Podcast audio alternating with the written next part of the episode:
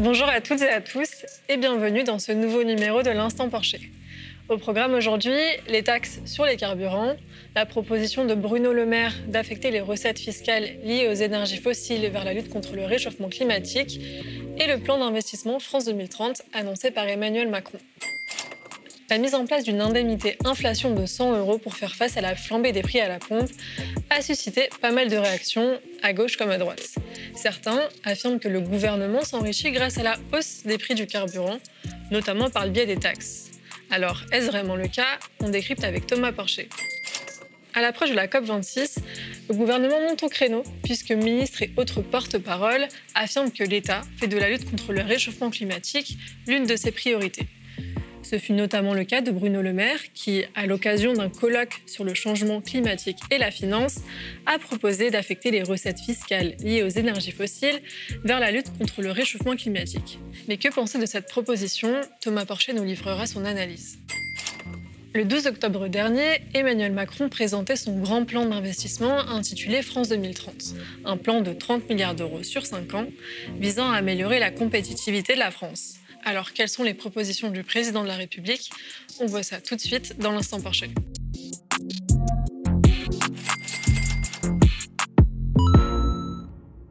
Vous croyez vraiment que l'État s'est enrichi au cours des chocs pétroliers? Demandait Bruno Le Maire, le ministre de l'économie, lors de l'examen du budget 2022.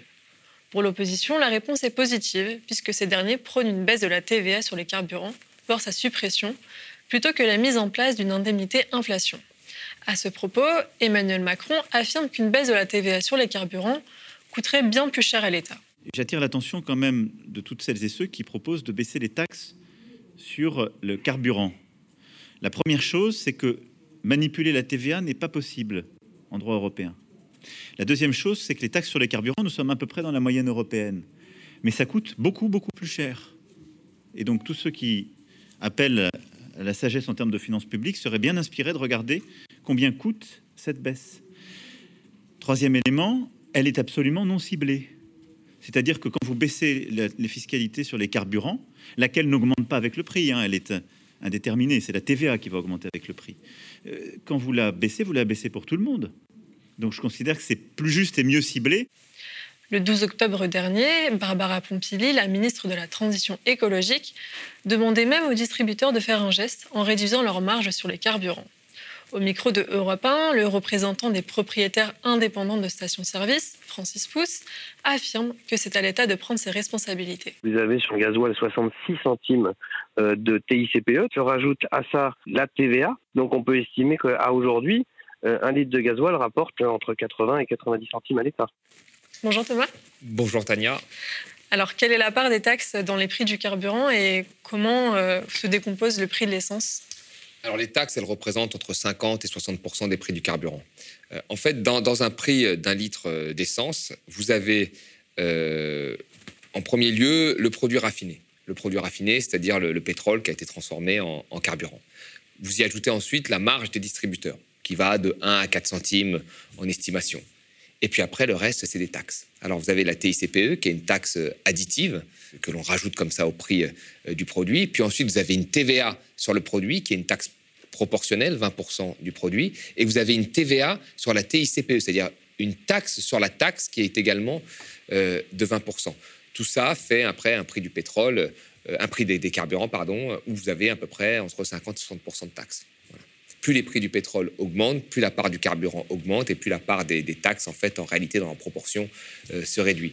Mais grosso modo, vous avez une grosse taxe additive, TICPE, et une TVA sur le produit, une TVA sur la TICPE. Allons droit au but. Est-ce que l'État s'enrichit euh, avec la hausse des prix du carburant? Oui, il s'enrichit parce que quand il y a une hausse euh, des, prix du pétrole, vous avez une hausse de la part du produit dans le prix du carburant. Et comme vous avez une TVA sur ce, produit euh, carburant, et eh ben vous avez effectivement l'État qui va avoir beaucoup plus de TVA quand les, quand les prix du pétrole augmentent. C'est indéniable. Donc il y a une partie mécaniquement qui revient plus fortement à l'État quand les prix de carburant augmentent qui sont dus à la hausse souvent des prix du pétrole. Et finalement, quelle fiscalité faudrait-il mettre en place justement pour que euh, à la fois les prix soient plus justes et qu'on puisse lutter aussi contre le réchauffement climatique? C'est ça la vraie question. C'est qu'en fait aujourd'hui on a 50 à 60% de taxes sur un produit. un produit qui est essentiel pour la majorité des Français. Le problème, c'est que cette taxation est extrêmement injuste. C'est que quand vous payez 60% de taxes sur un litre d'essence, celui qui la paye, qu'il soit milliardaire ou le plus pauvre de France, il payera la même taxe sur son litre d'essence. Donc c'est une taxe qui est foncièrement injuste. Elle ne prend pas en compte le type d'utilisation de la voiture, elle ne prend pas en compte la zone géographique où vous vivez, parce que prendre sa voiture à Paris, c'est pas la même chose que de la prendre euh, en Meurthe-et-Moselle. Vous avez moins de transport, moins de transport en commun. Donc c'est une taxe qui est injuste. Et nous avons aujourd'hui les mêmes prix de l'essence qu'il y a 10 ans. Donc, on aurait pu mener une réflexion sur la fiscalité des carburants, puisque tous les indicateurs, toutes les études montrent que, à terme, les prix euh, des carburants, mais toutes les consommations d'énergie vont augmenter parce que les prix du pétrole augmentent, les prix du, gaz augmentent et même les prix de l'électricité, qu'ils soient nucléaires ou, autres, sont amenés à augmenter. Euh, le nucléaire pour des raisons de coût, notamment avec les EPR, etc., et, euh, et les renouvelables également. Donc, il va falloir avoir une fiscalité qui soit moins punitive voilà, et qui soit plus incitative. Alors qu'est-ce qu'on pourrait faire? Moi, ce que j'avais proposé il y a 10 ans, que j'avais déposé dans, le débat public, j'avais proposé à, qui, viennent de mes travaux scientifiques et que j'avais publié d'ailleurs dans une tribune dans Le Monde, c'est que j'avais proposé déjà de baisser toute la partie euh, additive de la taxe, c'est-à-dire la TICPE. Là, vraiment, il n'y a rien de plus injuste. Hein. Vraiment, vous êtes un smicard, vous payez la même qu'un milliardaire. Donc cette taxe-là, il faut la diminuer au maximum. Voilà, la diminuer, on la met à 0,5, ce qui, ce qui fait drastiquement baisser le prix du carburant. Ça, c'est la première des choses. Sauf que c'est une perte de rentrée fiscale. Alors, comment on fait pour compenser cette perte de rentrée fiscale? Bon, il n'y a pas le choix, on est obligé de remettre une autre taxe. Sauf que plutôt que de mettre de la TVA, plutôt que de mettre une TICPE élevée, élevée il faut retirer la TVA, baisser la TICPE, et là, après, mettre, en s'inspirant de ce qu'on avait avant, une éco-vignette. Vous savez, à l'époque, on avait une vignette qui était très utile, qui a permis de développer, euh, qui a permis euh, de faire en sorte que notre parc automobile ne soit pas composé de, de grosses motorisations à l'époque. Elle a été retirée. Moi, je propose qu'on remette un type d'éco-vignette qui prenne en compte deux éléments. La première chose, la situation géographique. Il faut absolument aujourd'hui euh, que la fiscalité soit différenciée en fonction des endroits où l'on vit. À Paris, le taux d'utilisation de la voiture, c'est 14% parce que nous avons des transports en commun. Quand vous allez euh, en petite couronne, vous êtes déjà à 50%. Quand vous allez en grande couronne, vous êtes à plus de 60%. Quand vous êtes en province, vous êtes quasiment partout, sauf dans quelques centres-villes, à pratiquement 80% d'utilisation de la voiture pour aller travailler. Ce n'est pas un choix personnel, en fait, c'est parce que c'est une contrainte. En réalité, à Paris, vous avez le choix entre transport et voiture, quand dans d'autres endroits, vous n'avez pas le choix, vous n'avez que la voiture. Donc il faut absolument qu'aujourd'hui la fiscalité prenne cet état de fait et qu'elle soit beaucoup moins chère dans les endroits où vous n'avez pas le choix et beaucoup plus chère dans les endroits où vous avez le choix. Celui qui doit payer, c'est celui qui utilise son 4x4 en centre-ville. Et ensuite, il y a une part de cette fiscalité qui pourrait être aussi liée euh, à la puissance euh, de, la motorisation de la voiture. De fait, si vous êtes grosso modo quelqu'un qui vit à Paris et qui avait un 4x4, là, vous devez être taxé plein pot. Si vous vivez dans un endroit où il n'y a pas de transport, et vous êtes dépendant de votre voiture et vous avez une consommation, une voiture qui consomme peu ou moyennement, vous devez payer très peu de fiscalité. Donc cette éco-vignette, en fait, elle se ventilerait en, allant de 25 euros par an pour celui qui vit dans un territoire où il n'y a pas de transport et a une voiture euh, avec un moteur en dessous de autour de 4-5 chevaux, et elle irait jusqu'à un peu plus de 200 euros pour quelqu'un qui a un 4x4 et qui vit à Paris. Mais en même temps, quelqu'un qui a un 4x4 et qui vit à Paris peut facilement payer 200 euros par an euh, de fiscalité. Et ça, ça permettrait de quoi? De baisser les prix euh, de l'essence à la pompe, tout en ayant une opération neutre fiscalement pour l'État, c'est-à-dire en ayant les mêmes euh, recettes budgétaires.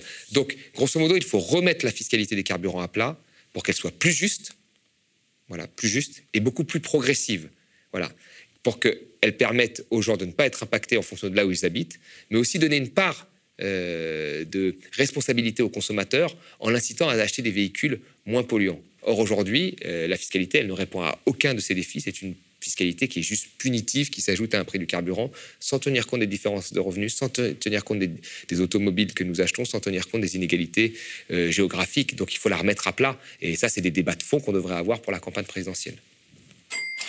Le ministère de l'économie et des finances n'est pas contre le climat. Il est engagé totalement dans la lutte contre le réchauffement climatique. C'est en tout cas ce qu'affirme Bruno Le Maire.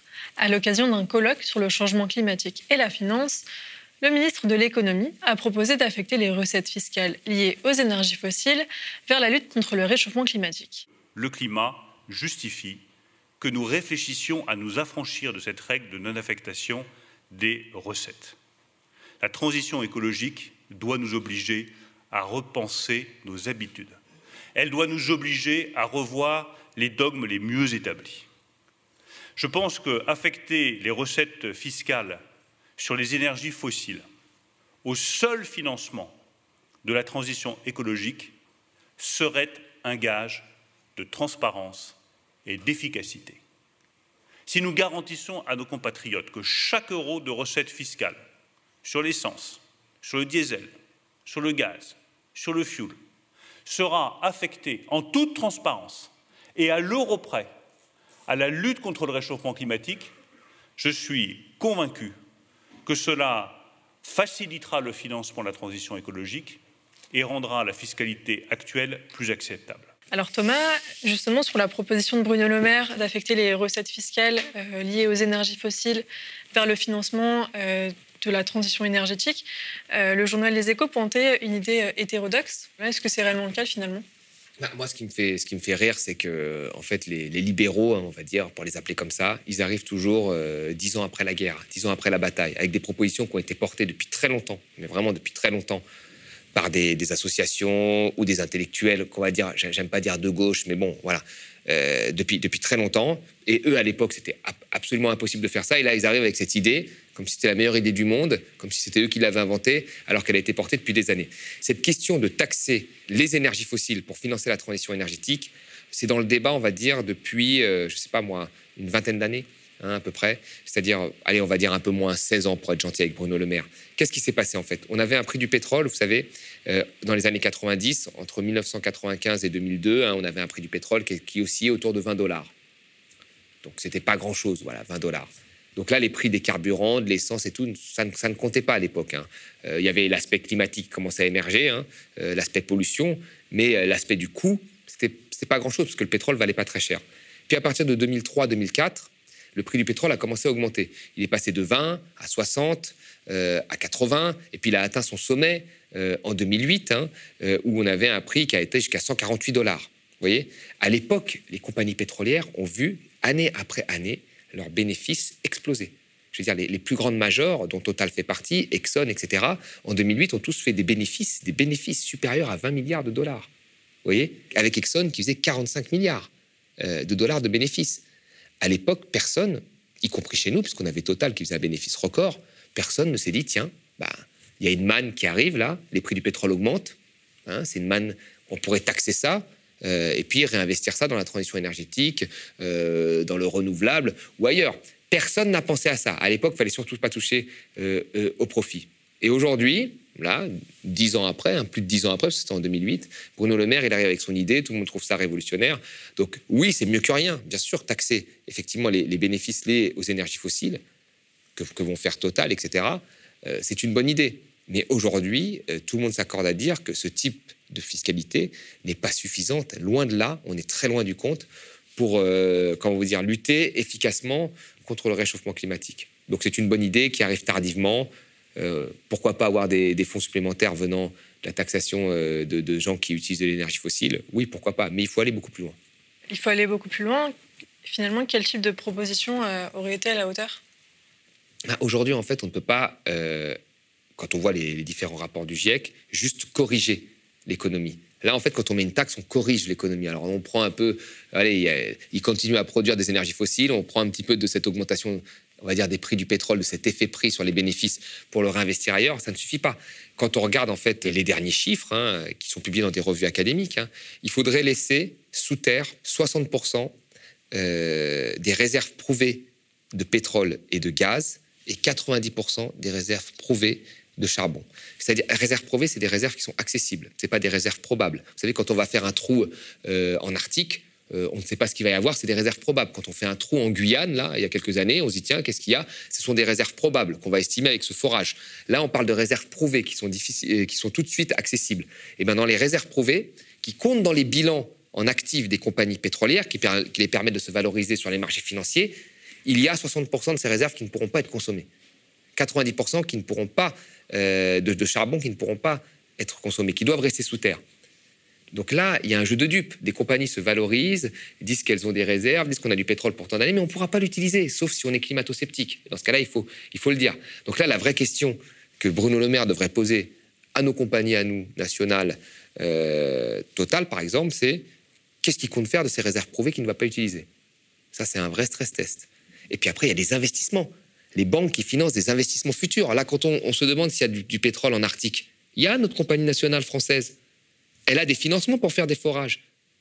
Quelle banque finance ça? Il faut interdire aux banques de financer des énergies fossiles. Pas un euro devrait aller dans le financement d'énergies euh, polluantes aujourd'hui. Parce que la situation est dramatique. C'est pas nous qui le disons, c'est GIEC qui le dit.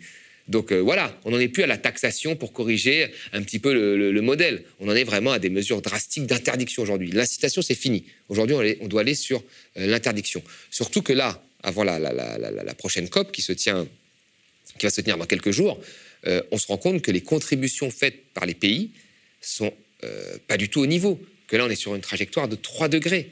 vous voyez, et qu'on devrait être en dessous normalement de 2, voire 1,5.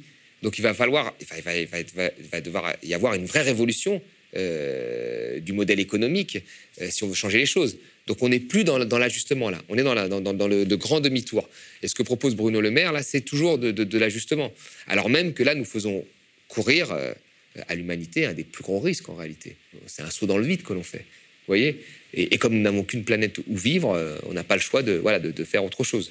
Donc il faut vraiment euh, aller, beaucoup plus loin que ces propositions. Et le fait que certains journaux disent que c'est hétérodoxe, ça, m'étonne. Parce que oui, c'est peut-être hétérodoxe pour des libéraux, mais ça fait des années que des gens euh, disent qu'il faut taxer les revenus fossiles. Mais même, ça fait des années, dans, les, dans les premières COP, la COP 3, que certains disaient qu'il fallait laisser une partie du pétrole sous terre pour des raisons climatiques voyez Et donc, c'est des questions aujourd'hui que l'on voit dans des revues académiques, euh, des, débats qui sont discutés dans des revues académiques. Donc, il faut aller vraiment plus loin. Il faut aller beaucoup plus loin que ce que propose Bruno Le Maire. Le président de la République en est convaincu. Le plan d'investissement France 2030 permettra à la France de retrouver sa grandeur et son rayonnement. C'est en tout cas ce qu'il a affirmé lors d'une présentation en grande pompe, réunissant étudiants, chefs d'entreprise ou encore investisseurs. D'abord, la France a longtemps pensé qu'elle pouvait se désindustrialiser en continuant à être une grande nation d'innovation et de production. Je crois que maintenant, il est établi que c'est faux. Quand on se désindustrialise, on perd de la capacité à tirer de l'innovation dans l'industrie, et donc de l'innovation même incrémentale, et c'est celle-ci qui nourrit le dialogue avec l'innovation de rupture. Si on ne réindustrialise pas le pays, il n'est pas vrai qu'on pourra redevenir une grande nation d'innovation et même de recherche. Dans le détail, sur ce plan de 30 milliards d'euros, le gouvernement propose par exemple d'affecter 8 milliards d'euros au secteur de l'énergie afin de construire, je cite, une France décarbonée et résiliente. 4 milliards d'euros seront affectés au transport du futur ou encore 3 milliards d'euros au secteur de la santé. Alors Thomas, que penser du plan euh, d'investissement France 2030 ben, Là, on a eu l'impression vraiment qu'Emmanuel Macron nous a fait un catalogue où il a dit alors, alors faut alors, faut investir. quand on regarde dans le nucléaire, dans le spatial, euh, dans, l'agriculture, euh, dans la voiture électrique, dans les énergies renouvelables. Le, mec, il a fait un catalogue de 10, 10 secteurs où il fallait investir. Alors, il va investir 30 milliards. 30 hein. milliards sur 8 ans. Sur 8 ans. Je crois que en termes d'ambition, avec ces 10 secteurs à développer, vraiment, mais tout hydrogène, enfin vraiment, tout y est passé. Et la somme qui est mise, euh, si on, voit un peu les, enjeux euh, qu'il y a derrière, on voit très bien que ça va être du saupoudrage. Alors il dit oui, mais c'est de l'argent public, le privé va prendre. Mais quand même, on, est très loin du compte. Quand vous regardez par exemple aux États-Unis, quand ils y vont, ils y vont franchement. Vous regardez euh, les entreprises d'Elon Musk, qui, couvrent un peu tout le spectre, enfin qui couvrent trois des objectifs en fait, en tous les cas, des, sur les disques que, Macron a dit. Vous regardez Tesla, SolarCity et SpaceX. Bah, c'est trois entreprises, trois entreprises hein, seulement. Hein. Euh, elles ont reçu de l'État américain pratiquement 5 milliards d'aides et de subventions indirectes. Là, il veut mettre 30 milliards pour 10 objectifs, 10 grosses filières. Là, on parle de trois petites entreprises qui reçoivent euh, de l'argent comme ça de l'État américain, euh, directement ou indirectement. vous regardez par exemple Tesla avait un programme, elle a reçu un prêt garanti de l'État de 400 millions d'euros, une, une boîte où il y avait une autre entreprise du, solaire qui n'appartenait pas à Elon Musk, qui s'est d'ailleurs écroulée, hein, euh, qui a reçu, pareil, un, prêt de 400 ou 500 millions euh, garanti euh, par l'État aux États-Unis. Donc les Américains le, font, mais ils le font dans, des, proportions complètement différentes. Là, à 30 milliards, ok, c'est mieux que rien, mais 30 milliards sur ces 10 grands objectifs, ça va pas faire grand-chose par an. Hein. donc moi, c'est juste un effet d'annonce avec du saupoudrage, et puis surtout, ça fait un peu catalogue on ne voit pas non plus l'articulation entre ces différentes filières. Si on veut qu'il y ait un État stratège, je veux dire, il faut qu'il y ait une articulation entre les filières industrielles entre elles et aussi euh, euh, comment ces filières industrielles répondent à un type de consommation. Vous voyez, c'est ce qu'on avait fait avec le plan du nucléaire à l'époque, c'est ce qu'on a fait avec la SNCF à l'époque, c'est ce qu'on a fait avec le rail, enfin voilà. Et là, on a l'impression qu'il y a un catalogue comme ça, hydrogène, agriculture, euh, renouvelable, spatial, avion, euh, aviation, et puis on voit pas trop le lien, et puis on leur donne 30 milliards, euh, qu'on se poutre comme ça à droite et à gauche, qui est largement insuffisant. C'est toujours mieux que rien.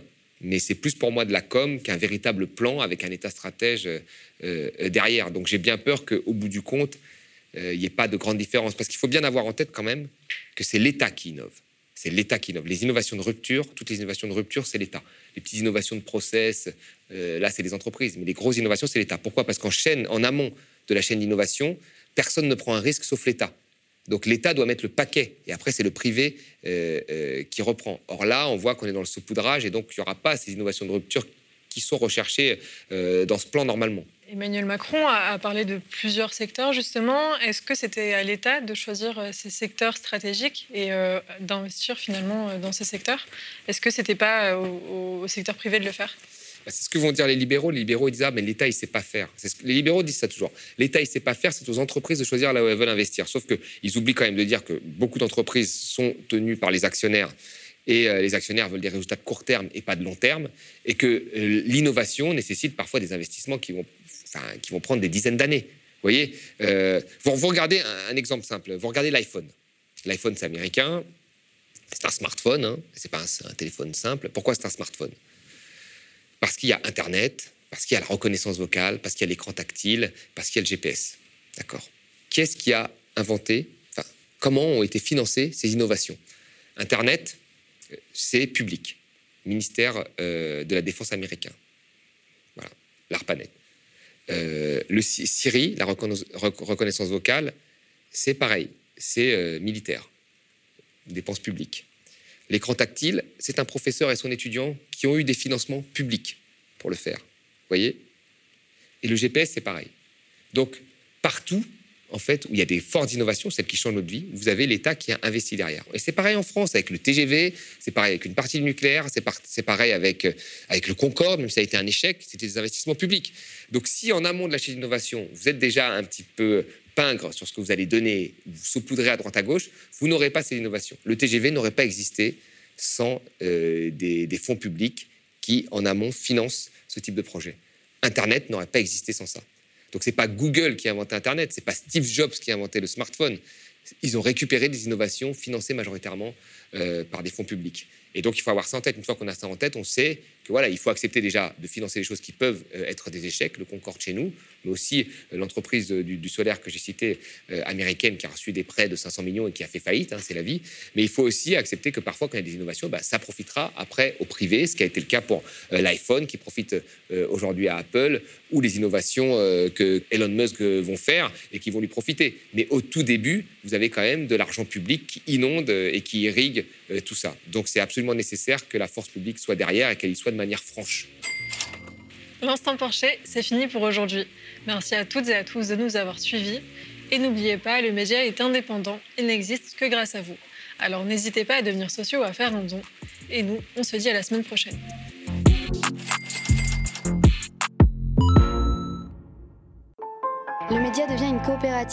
Alors pour garantir son indépendance, n'hésitez pas à devenir sociaux et à nous soutenir sur le mediatv.fr.